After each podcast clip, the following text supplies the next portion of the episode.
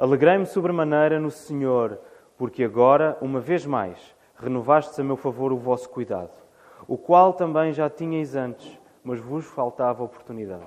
Digo isto não por causa da pobreza, porque aprendi a viver contente em toda e qualquer situação. Tanto sei estar humilhado, como também sei ser honrado. De tudo e em todas as circunstâncias já tenho experiência, tanto de fartura como de fome, assim de abundância como de escassez. Tudo posso naquele que me fortalece.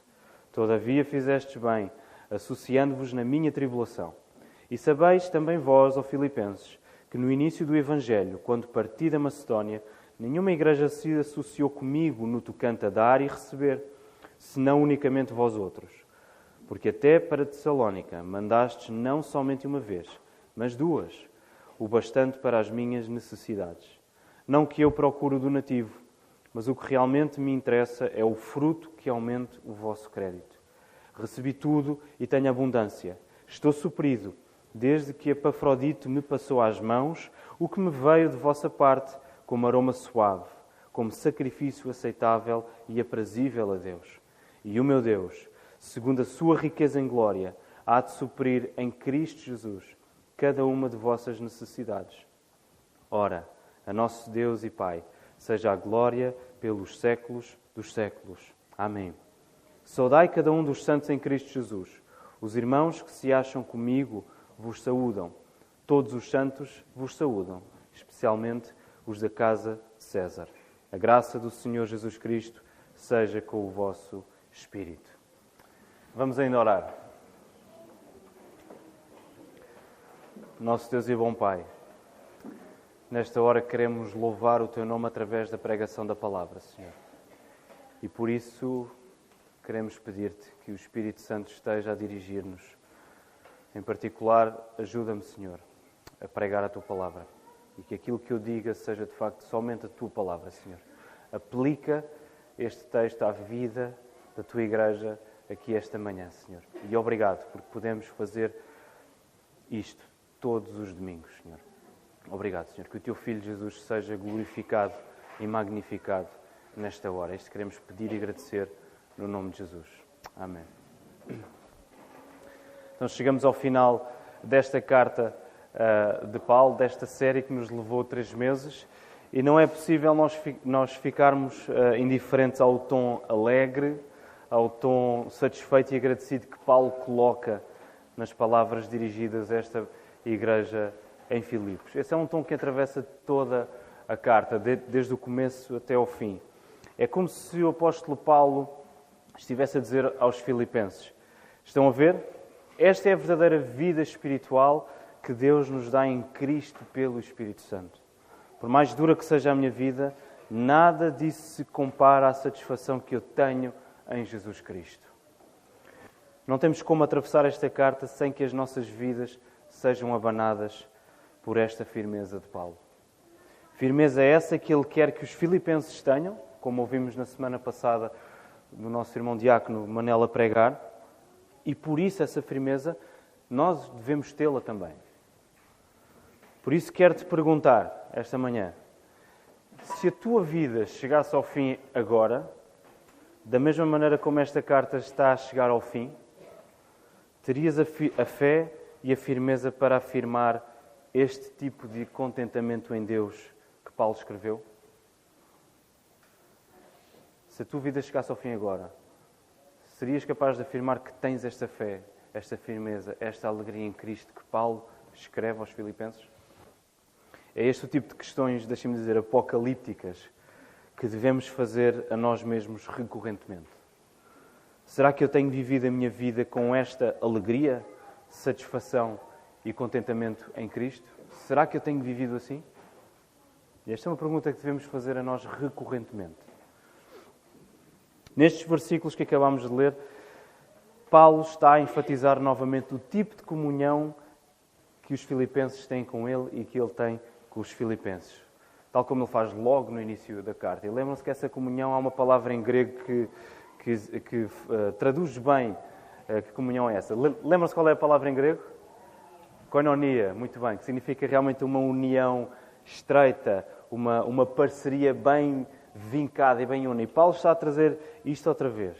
Paulo está grato e alegre porque recebeu um novo apoio dos filipenses através de Epafrodito. E a maneira como, Paulo expressa esse agradecimento é de uma humildade e de um amor singulares. Reparem, a razão pela qual o apoio dos filipenses não chegou antes é, podemos ver no versículo 10, e segundo o que Paulo escreve, o facto de que lhes faltou o momento oportuno para o fazer. Vejam lá no versículo 10. O qual também já tinhais antes, mas vos faltava oportunidade. Esta nota de Paulo não aparece apenas para indicar uma dificuldade logística no plano de apoio a missionários da Igreja de Filipos que justifica o seu atraso, ok? Não é apenas uma nota solta. Em vez, reparem, em vez de acusar os filipenses de negligência ou falta de rigor no seu atraso, Paulo está pronto a assumir que este atraso aconteceu por causa de uma simples falta de oportunidade daquela igreja. Esta atitude de Paulo, longe de ser uma desculpa rápida e injustificada para defender os filipenses, mostra um coração enorme que ele tinha para com esta igreja. E atenção, podemos dizer que se Paulo quisesse, se Paulo assim o entendesse, ele teria boas razões para corrigir os filipenses. Exigindo deles um maior cuidado, maior atenção, maior prontidão no seu apoio. Foi Paulo quem levou o Evangelho àquela cidade. Foi Paulo, juntamente com Silas e Timóteo, que plantaram aquela igreja ali. E por isso os filipenses eram filhos espirituais do ministério do apóstolo Paulo. Por essa razão, reparem, mesmo que os filipenses tivessem dado tudo o que eles possuíam, ainda assim não seria suficiente para fazer justiça àquilo que eles receberam do apóstolo Paulo. Num certo sentido, eles deviam as suas próprias almas ao apóstolo Paulo, pelo que ele lhes deu através do Evangelho. Mas o coração de Paulo é tão grande que ele não só mostra gratidão, como aceita com humildade o atraso do apoio dos filipenses. E para que fique claro, a desculpa que está aqui a ser dada de falta de oportunidade nunca seria uma boa desculpa para quem tinha uma relação tão estreita com o apóstolo Paulo. Para quem, tem, para quem tinha uma comunhão tão uh, próxima com Paulo. Porque quem ama quem tem este tipo de comunhão e está assim tão unido a outra pessoa, não vai esperar por uma boa, por uma boa oportunidade para fazer o bem a essa pessoa. Qualquer momento é uma boa oportunidade. Qualquer momento torna-se assim um, em dever em fazer um, o bem. Qualquer momento torna-se o dever de fazer o bem. Paulo não está simplesmente a dizer: epá, atrasaram-se. Deixem lá isso, esqueçam. Ele não está simplesmente a dizer isto. Paulo está a dizer: o ressentimento que eu poderia sentir por causa do vosso atraso é totalmente substituído pela alegria e gratidão que eu sinto em relação a vós. Por isso é que esta atitude de Paulo é tão extraordinária. Ele tinha o direito, se ele quisesse, de corrigir os filipenses, mas ele escolhe não o fazer. Ele alegra-se e está grato. Não existe qualquer ponta de ressentimento em Paulo. Irmãos, quão rápidos nós somos a ficar ressentidos quando alguém não nos dá aquilo que nós achamos que merecemos. Quão rápidos nós somos a exigir aos outros uma coisa que ainda não recebemos e que nós julgávamos que merecíamos receber dos outros. Que grande lição de amor e humildade que Paulo está a dar-nos aqui. Mas a partir do versículo 11, Paulo quer deixar claro que o motivo da sua alegria e gratidão não está relacionado, em primeiro lugar, com as necessidades financeiras ou físicas que agora foram supridas. Isso foi importante. Mas o motivo principal para a alegria de Paulo não é esse. Vemos isso na maneira como Paulo vivia em cada circunstância. Ele sabia viver com muito e sabia viver com pouco. E Paulo não está aqui a mostrar a sua capacidade em elaborar orçamentos mensais, quer fosse com muito, quer fosse com pouco dinheiro. Paulo está a falar de algo muito maior do que isso. Paulo sabia viver com muito e com pouco, porque a sua força, o seu ânimo e a sua alegria vinham daquele que o fortalecia no Senhor Jesus. Toda a gratidão e alegria que Paulo está a mostrar aos Filipenses tem o objetivo de os apontar unicamente para Cristo. É isso que Paulo quer fazer. Ele quer apontar os Filipenses para Cristo. Paulo não está a dizer, olhem para mim. Paulo está a dizer, olhem para Cristo. Olhem para aquele que me fortalece. É por causa disso que eu me alegro. Em relação ao pouco que tinha, Paulo estava satisfeito. Em relação àquilo que não tinha e necessitava, Paulo estava satisfeito por saber que Deus iria providenciar em Cristo tudo o que ele necessitaria dia após dia. Em ambas as situações, tendo ou não tendo, Paulo vivia satisfeito. É isso que traz alegria ao apóstolo Paulo. E nestes versículos, o versículo 13 em particular, é um daqueles que mais usamos, não é? Posso tudo nas, naquele que me fortalece. Posso todas as coisas naquele que me fortalece. Filipenses 4.13. É um bom versículo para decorarmos, ok? É daqueles curtos, simples, é um bom versículo para decorarmos. Posso tudo, posso todas as coisas naquele que me fortalece. Filipenses 4.13. Deixem-me dizer, também é, de, é daqueles versículos que mais mal usamos. Habituámos a dizer, tudo posso naquele que me fortalece, para justificar a nossa luta por alguma coisa que queremos muito ter ou fazer. Como se Jesus fosse uma espécie de gênio que nos concede algum tipo de desejo e que nos dá muito aquilo que nós queremos ter e que nos ajuda a fazer muito aquilo que nós queremos fazer. De facto, não é errado colocar nas mãos de Deus as coisas que nós queremos. É a atitude certa. Mas quando dizemos que tudo podemos em Cristo que nos fortalece, nós estamos a dizer que sabemos viver satisfeitos e alegres em Cristo, independentemente da situação que atravessamos. É isso que o texto está a dizer. Este não é um versículo para conquistas pessoais. Este é um versículo para sermos conquistados por Cristo. É diferente. Não usamos este versículo para conquistas pessoais. Usamos este versículo para sermos conquistados por Cristo, para sabermos viver em qualquer circunstância alegres, satisfeitos e gratos em Cristo. E quando isso acontece, a nossa verdadeira conquista pessoal acontece. Nós vencemos o pecado nas nossas vidas, abraçando cada vez mais a alegria que só podemos encontrar na união que temos com Jesus. A satisfação que Paulo tinha em Deus, reparem, livrava-o da tentação de desconfiar que Deus continuaria a ser fiel cuidando dele diariamente. Livrava-o da tentação de cobiçar bens materiais que não possuía. Livrava-o da tentação de viver em ressentimento, em inveja e em autocomiseração. Mas também o livrava da tentação do orgulho, da prepotência, da soberba e da autoconfiança. Se consegues identificar algum destes pecados na tua vida, e eu creio que podemos identificá-los praticamente todos. Então é porque ainda te satisfazes pouco em Deus. E isso precisa ser trabalhado na tua vida.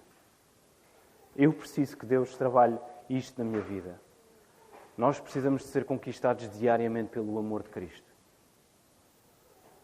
A força para conseguirmos vencer a tentação destas coisas encontra-se no facto de nós vivermos satisfeitos em Jesus. Quer tenhamos pouco quer tenhamos muito. Evitamos o pecado da autocomiseração, do lamento, da cobiça. Por outro lado, evitamos o pecado do orgulho, da prepotência, da autoconfiança.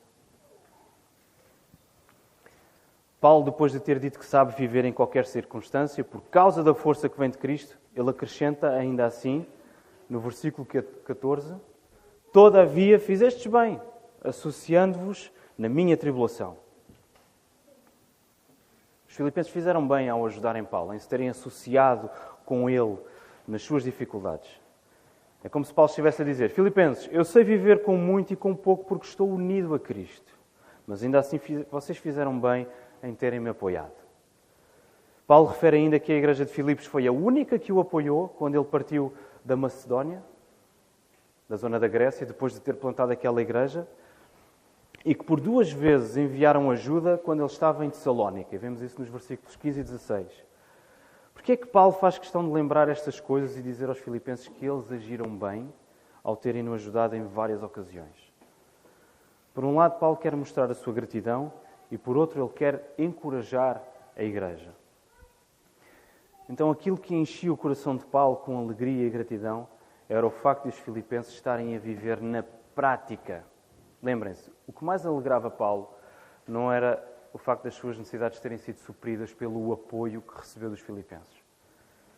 Mas o, o facto principal da alegria e gratidão de Paulo era que os filipenses estavam a viver na prática a transformação que o Evangelho produziu nas suas vidas.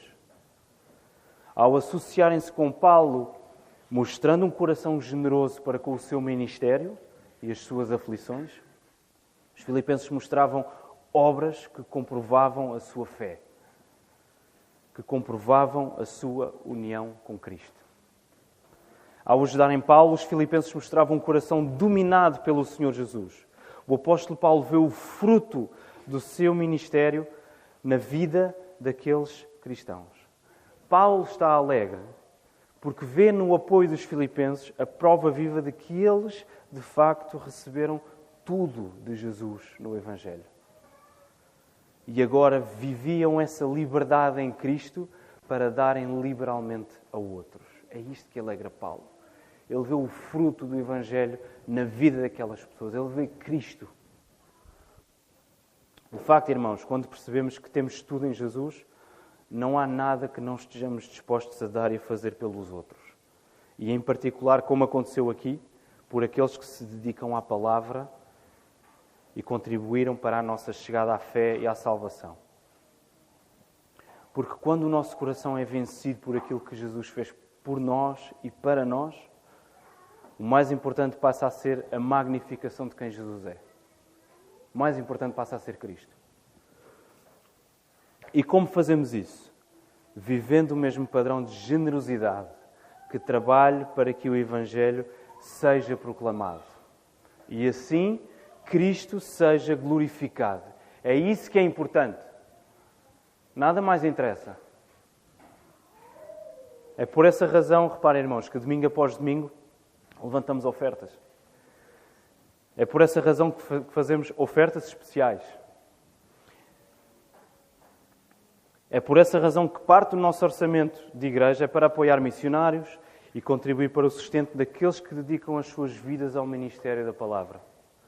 E atenção, esta não é uma versão ligeira à Batista que sirva de plano astuto para sacar dinheiro aos irmãos, ok? Não é disso que estamos a falar.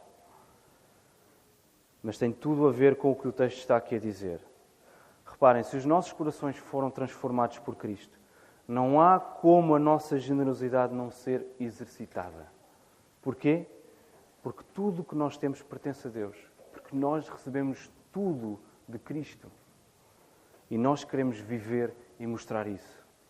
Não há como a nossa generosidade não ser exercitada, porque nós fomos transformados por Cristo. Nós recebemos tudo de Cristo no Evangelho, tal como aconteceu com os Filipenses. E Paulo diz ainda no versículo 17 que tal atitude é o fruto da fé que aumenta o crédito deles aumenta a conta espiritual dos filipenses, se quiserem pensar assim. O que, é, o que é que isto quer dizer? Aumentar o crédito? Paulo está a dizer o seguinte: Filipenses, o facto de vocês darem não vos deixa mais pobres, mas mais ricos. Filipenses, o facto de vocês darem não vos deixa mais pobres, deixa-vos mais ricos. Que paradoxo maravilhoso. Parece uma contradição, mas não é. É um paradoxo absolutamente extraordinário. Já agora a Bíblia tem uns quantos assim, ok? Quando damos, ficamos mais ricos e não mais pobres. Como é isto? Lembrem-se, está tudo relacionado com a nossa satisfação e o nosso contentamento em Deus por estarmos unidos a Cristo. Agora, sigam-me. Nós, em primeiro lugar, recebemos de Deus a melhor coisa que alguma vez poderíamos receber: salvação em Cristo e a comunhão com Ele próprio. Por causa disso, vivemos livres para nos darmos aos outros e sermos generosos. Okay? Recebemos de Deus tudo aquilo que nós precisávamos, salvação, comunhão com Cristo, por causa disso agora estamos livres, livres para nos darmos aos outros em generosidade. Ao fazermos isso, o que é que vai acontecer? Vamos gastar o nosso tempo, vamos gastar a nossa saúde, vamos gastar os nossos bens materiais, vamos ficar vulneráveis e dependentes, porque vamos nos gastar a favor dos outros. Ótimo.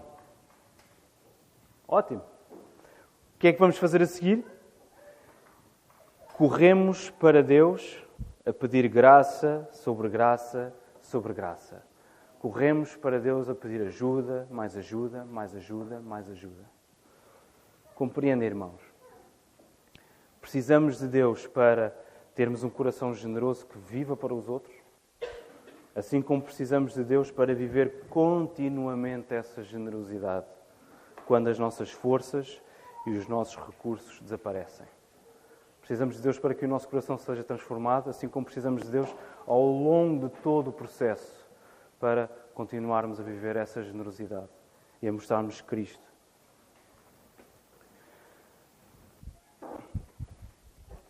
É esse o crédito espiritual que Paulo está a mostrar aqui. Vamos nos gastar amando os outros, sabendo que Deus suprirá todas as nossas necessidades. Nós vamos amar os outros e vamos saber Deus vai suprir tudo aquilo que nós tudo aquilo que nós vamos precisar. Ficamos mais ricos, o nosso crédito aumenta, porque vamos dependendo de Deus cada vez mais. E vamos percebendo cada vez mais que esta é a nossa alegria. É isto que o Paulo está a dizer. Vocês vão depender mais de Deus, mas essa é a vossa alegria. A alegria em Cristo é a nossa maior riqueza. O pastor Tim Keller escreve no seu livro Falsos Deuses, que vários de nós já lemos. Ele diz assim: Eu vou dizer a primeira frase em inglês e depois vou dizer em português a tradução. Então ele diz assim no livro: You don't realize Jesus is all you need until Jesus is all you have. Isto quer dizer o quê? Tu não te apercebes que Jesus é tudo o que precisas até que Jesus seja tudo o que tu tens. Tu não te vais a perceber que Jesus de facto é tudo o que tu precisas até tu perceberes que Jesus de facto é tudo aquilo que tu tens.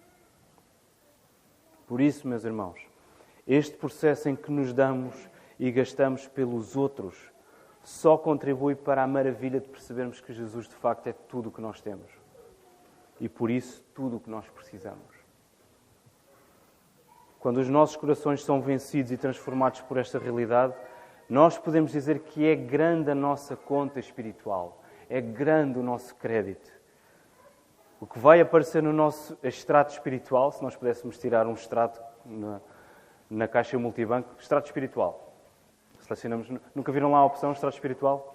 Vamos experimentar. Está lá. Extrato espiritual, sai o papel e o que vai lá aparecer é apenas e só o Senhor Jesus. E não há nada mais valioso do que o Filho de Deus. Mais uma vez, no versículo 18, vemos a humildade e o coração satisfeito do apóstolo Paulo depois de ter recebido o apoio dos filipenses através de Epafrodito. Paulo, como já lemos, não procurou o donativo pelo donativo, okay? ele não procurou o dinheiro pelo dinheiro. Ele tem abundância, todas as suas necessidades estão supridas e ele não deseja mais do que isso. Para um cristão, o suficiente é o bastante. Para um cristão, o suficiente, aquilo que chega, é o bastante. E como devemos aplicar os nossos corações a esta realidade? Quantas vezes nós quebramos o décimo mandamento? Qual é o décimo mandamento, irmãos? Força, digam, digam com força. Não? Não cobiçarás. Quantas vezes nós quebramos este mandamento de não cobiçar porque achamos que o que Deus nos dá não chega para satisfazer os nossos apetites? Isso não quer dizer que Deus não nos dá o suficiente, mas quer dizer que os nossos desejos e os nossos apetites estão completamente deslocados e desajustados. Isso quer dizer que Cristo, afinal, não é tudo para nós. E por isso vamos atrás de tudo o que podemos alcançar. E o que é que acontece? Criamos falsos deuses no nosso coração, que nós achamos que não que nos vão dar, que nos vão satisfazer esses apetites e esses desejos. E agora quebramos o décimo mandamento e lá se vai também o primeiro mandamento. Qual é o primeiro mandamento? Exatamente. Não terás outros deuses diante de mim. Também já quebramos esse. Porque vamos ficar cheios de deuses falsos no nosso coração. Tudo isso porque Cristo não é tudo o que desejamos. Tem tudo a ver com a nossa satisfação e contentamento em Cristo. E agora, Paulo faz uma coisa extraordinária. Coloquem os vossos olhos no texto, ainda no versículo 18. Estou suprido desde que Epafrodito me passou às mãos o que me veio de vossa parte, como aroma suave, como sacrifício aceitável e aprazível a Deus. Paulo diz que esta oferta dos Filipenses é como um aroma suave, tem um bom cheiro, é um sacrifício aceitável e aprazível a Deus. Deus, Paulo está confiante o suficiente para dizer: Olha, Deus agrada-se do que vocês fizeram. Deus considera o que vocês fizeram um sacrifício aceitável de louvor para Ele. O próprio Deus agrada-se do que os filipenses fizeram a favor de Paulo. Porquê? Porque o que os filipenses fizeram a favor de Paulo foi fruto da graça de Deus. Deus agrada-se porque tal ato de amor dos filipenses veio dele próprio, veio do próprio Deus, que é fonte de toda a graça. E agora reparem, retornou para Deus como um ato de sacrifício de louvor. Partiu de Deus porque Deus é fonte de todo o amor, de toda a graça. Os filipenses foram capazes de fazer isso porque Deus os capacitou. E agora isso volta para Deus como louvor. Por isso é que Deus se agrada, porque foi a graça de Deus que, que, que possibilitou isso. Foi Cristo na vida dos filipenses que fez com que eles dessem ao apóstolo Paulo. Por outras palavras, Paulo está a dizer que Deus considera o benefício que os filipenses fizeram para com Paulo como algo que eles fizeram ao próprio Deus. Tudo o que fazemos tem uma implicação direta em relação a Deus. Tudo o que fazemos tem uma implicação direta em relação a Deus. E por isso, toda a glória tem de ser dada a Deus. Porque tudo é por Ele, tudo é por meio dele e tudo é para Ele. Diz-nos Paulo em Romanos 11:36. Tudo. Deus agrada-se da sua igreja quando a maneira como vivemos reflete a nossa dependência dele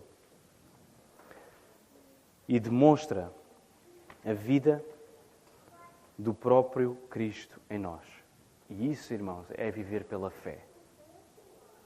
E não é possível agradar a Deus sem fé. Lemos em Hebreus 11:6. Não é possível agradar a Deus sem fé. E viver em fé é depender de Deus e mostrar a vida do próprio Cristo em tudo aquilo que somos, em tudo aquilo que fazemos. E no versículo 19, Paulo diz: E o meu Deus, segundo a sua riqueza em glória, há de suprir em Cristo Jesus cada uma de vossas necessidades. Lembrem-se, Paulo também quer encorajar os filipenses. Paulo deseja encorajar os filipenses a confiar em Deus, porque o bem que eles lhe fizeram trabalha a favor deles também. É como se Paulo estivesse a dizer: Amigos, não se preocupem. Houve aqui um gasto que vocês tiveram por minha causa, mas não se preocupem. Deus vai pagar a conta. Vocês tiveram um gasto por minha causa, mas não se preocupem. Deus vai pagar a conta. Cada uma das necessidades dos filipenses, necessidades materiais, necessidades espirituais, seriam supridas pela riqueza de Deus em Cristo Jesus. E aqui é importante notar que este exercício dos filipenses de dar a Paulo, não colocava Deus em dívida para com eles. Ok? Devemos perceber isto.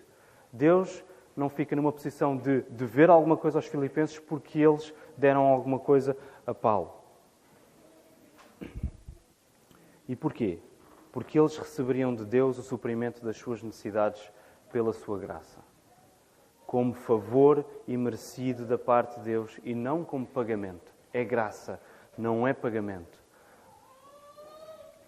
Notem, irmãos, quanto mais nós trabalhamos para Deus, mais nos colocamos em dívida para com Ele, porque é dele que recebemos toda a graça para trabalhar para Ele. Quanto mais nós trabalhamos para Deus, mais em dívida nós estamos para com Deus, porque a força que temos para trabalhar para Ele vem do próprio Deus.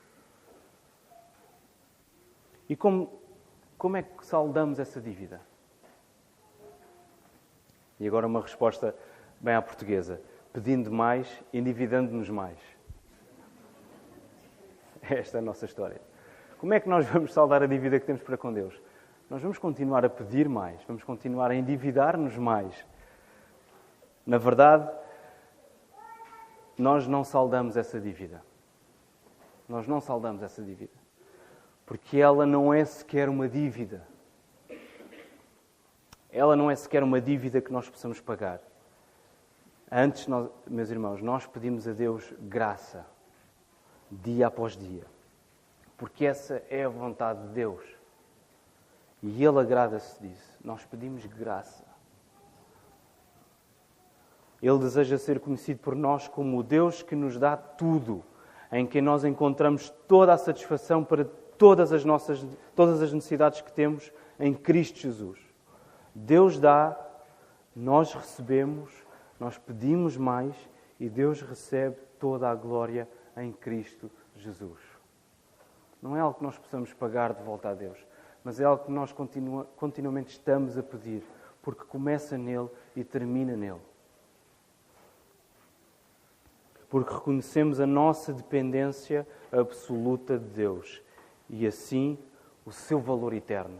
Percebem? Quando nós vivemos em dependência, nós estamos a reconhecer que Deus é o único que é capaz de suprir tudo aquilo que nós precisamos. E ao fazer isso, nós reconhecemos o valor eterno, incomparável do nosso Deus. E é isso que Deus deseja. Que Ele seja louvado. Por essa razão, Paulo termina esta secção no versículo 20. Reparem, glorificando a Deus e Pai pelos séculos dos séculos.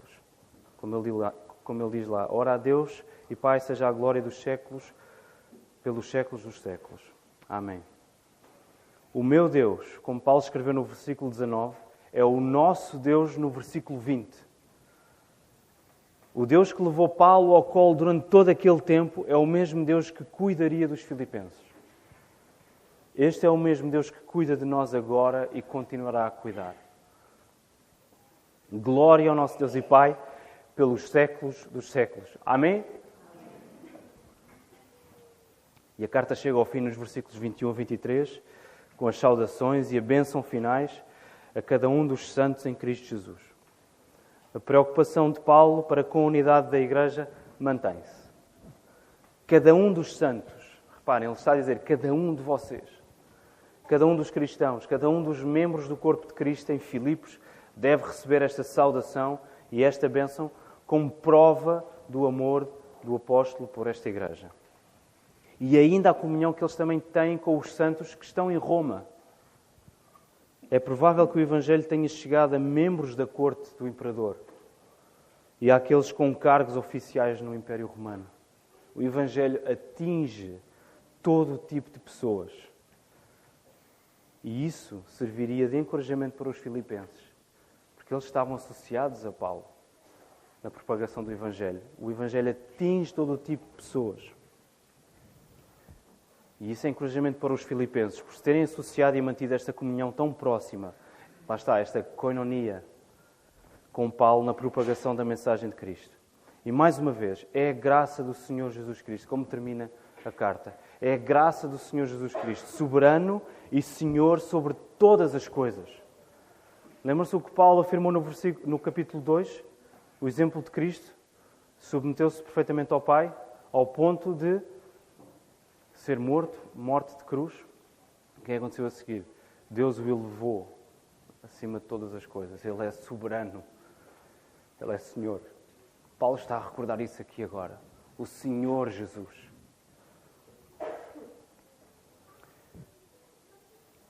Sobre todas as coisas, que sustenta, guarda e encoraja a igreja em Filipos. Jesus Cristo é quem inicia, é quem continua, é quem conclui e a quem une toda esta carta é Cristo.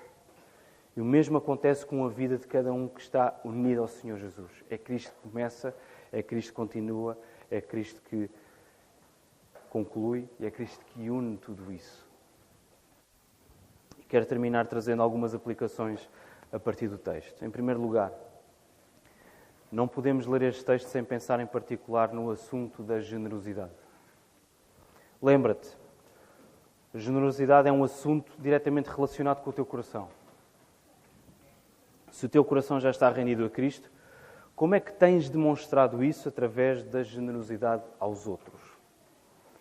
Que uso tens dado ao teu dinheiro, que já agora não é teu?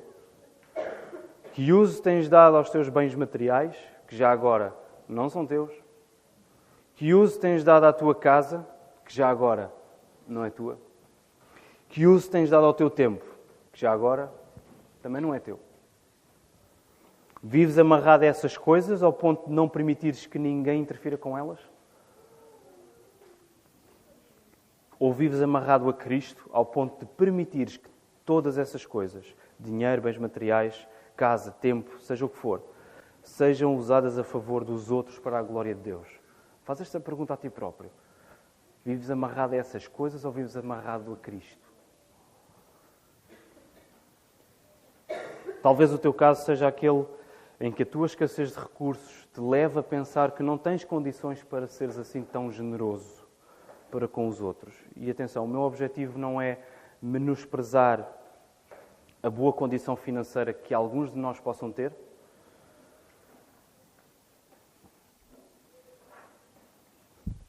Nem, por outro lado, minimizar as dificuldades financeiras que alguns de nós possam estar a viver. Esse não é, não é, o, meu, não é o meu objetivo. Não quero menosprezar uh, o desafogamento financeiro que alguns possam ter, nem quer minimizar as dificuldades financeiras que alguns de nós também possam estar a viver. O meu objetivo é dizer que, em ambos os casos, com muito ou com pouco, a capacidade para mostrarmos Cristo através de uma vida de generosidade não está em último grau na quantidade dos nossos recursos. Não está. Não são os recursos que vão definir a maneira como nós vamos mostrar Cristo através da nossa generosidade. A capacidade para viver dessa maneira está em Deus, que nos concede a graça para o fazermos, quer tenhamos muito ou pouco. Deus chama pessoas de classe baixa, classe média, classe média alta, classe alta para a fé através do Evangelho. Nós vemos isto no, no livro dos Atos Apóstolos em particular. Todo tipo de pessoas estão a ser chamados para a fé, para a igreja, através do Evangelho para que todas elas vivam vidas que brilhem com a luz de Cristo, através do amor e da generosidade que aplicam na vida dos outros, e em particular na vida dos irmãos na fé e naqueles que se gastam no ministério da palavra. Coloque estas coisas em oração. Pergunta a Deus: será que eu tenho vivido amarrado às minhas coisas, que nem sequer são minhas, porque foste tu que me deste? Que me deste? e não permito que os outros interfiram nisso? Ou será que eu mostro Cristo através da maneira como eu uso essas coisas para o bem deles? Em segundo lugar, e relacionado com o primeiro ponto de aplicação, relacionado com a generosidade, temos de falar sobre satisfação, contentamento e alegria. Este é um tema central que atravessa toda a carta aos Filipenses. Este é também um assunto que tem ocupado em particular o meu coração nos últimos tempos, muito por causa de, desta carta, mas não só, e que me tem levado mais para a oração. Tenho-me apercebido que a minha satisfação e alegria em Cristo são ainda muito pequenas. E isto tem incomodado o meu coração. É como se é como se um peso estivesse sobre mim que me impede de experimentar mais e melhor o amor de Deus por mim em Cristo Jesus. Mas, irmãos, Deus tem trazido progressivamente respostas a estas orações. E deixem-me dizer, não apenas a mim, mas a vários irmãos aqui da igreja. E é apropriado, eu não vou, eu não vou mencionar os nomes deles, mas é apropriado que também tenhamos este exemplo, já que estamos a falar de unidade em Cristo. Possamos escutar o que é que Deus está a fazer na vida dos nossos irmãos. Ainda no culto de quinta-feira, um irmão nosso partilhava como Deus tem-lhe trazido a paz e a alegria em Cristo que há muito ele tem desejado sentir e como isso foi um peso que saiu de cima dele. Outro irmão, no mesmo culto de quinta-feira, Partilhou o seu desejo de louvar a Deus pela disciplina divina em momentos de maior dor que tem tido na sua vida. E como isso tem sido absolutamente crucial para a sua alegria em Jesus aumentar. Outro irmão ainda tem partilhado regularmente comigo e também com outros irmãos aqui dificuldades específicas que está a viver e como isso lhe tem ensinado sobre a falta de firmeza da sua fé e também como isso tem levado a descansar mais em Deus.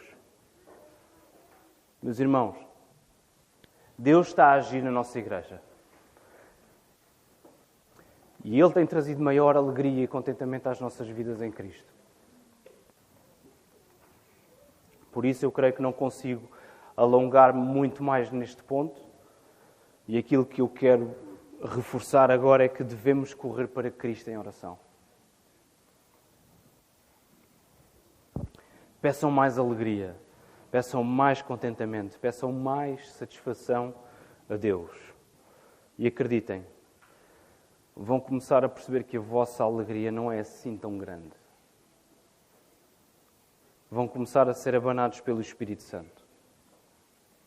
Por, por perceberem que não têm dependido assim tanto de Cristo. Possivelmente ficarão desanimados, tristes, preocupados e até assustados com o que vão perceber acerca de vós próprios. É possível que isso aconteça. Mas isso é uma coisa boa. Isso é uma coisa boa. Coloquem tudo isso nas mãos de Deus. Porque, tal como Paulo disse aos Filipenses, nós podemos dizer aqui hoje: Ele vai suprir em Cristo Jesus cada uma de vossas necessidades. Ele vai. Porque essa é, é daquelas orações certas que nós devemos fazer. É isso que Deus deseja para nós. Maior contentamento em Cristo. Lembram-se o que é que Paulo disse? Isso para Deus é um sacrifício de aroma agradável é aprazível, é aceitável a Ele. Por último, quero dirigir-me àqueles que estão aqui esta manhã e que não confiam em Jesus pela fé. Cristo está pronto a salvar as vossas vidas de uma eternidade de condenação e castigo longe de Deus. Deus está pronto a unir-vos a Cristo pela fé e a dar-vos esta alegria que não é possível encontrar em mais lado nenhum. Deus está pronto a fazer isso na tua vida. Deixa de te satisfazeres com pouco. Crê no Evangelho e arrepende dos teus pecados. Cristo morreu e ressuscitou para salvar todos aqueles que reconhecem a sua miséria, que reconhecem o seu pecado, que reconhecem a sua ofensa contra Deus, que reconhecem o seu desespero espiritual e que colocam a sua fé e a sua confiança em Jesus. Só Jesus pode salvar. Só Ele pode aliviar-te do peso, da opressão, do cansaço que sentes. Confia nele. E esta é para aqueles que não têm fé e para aqueles que têm fé também. Confia em Cristo para a glória de Deus. Que o Senhor nos ajude. Thank you.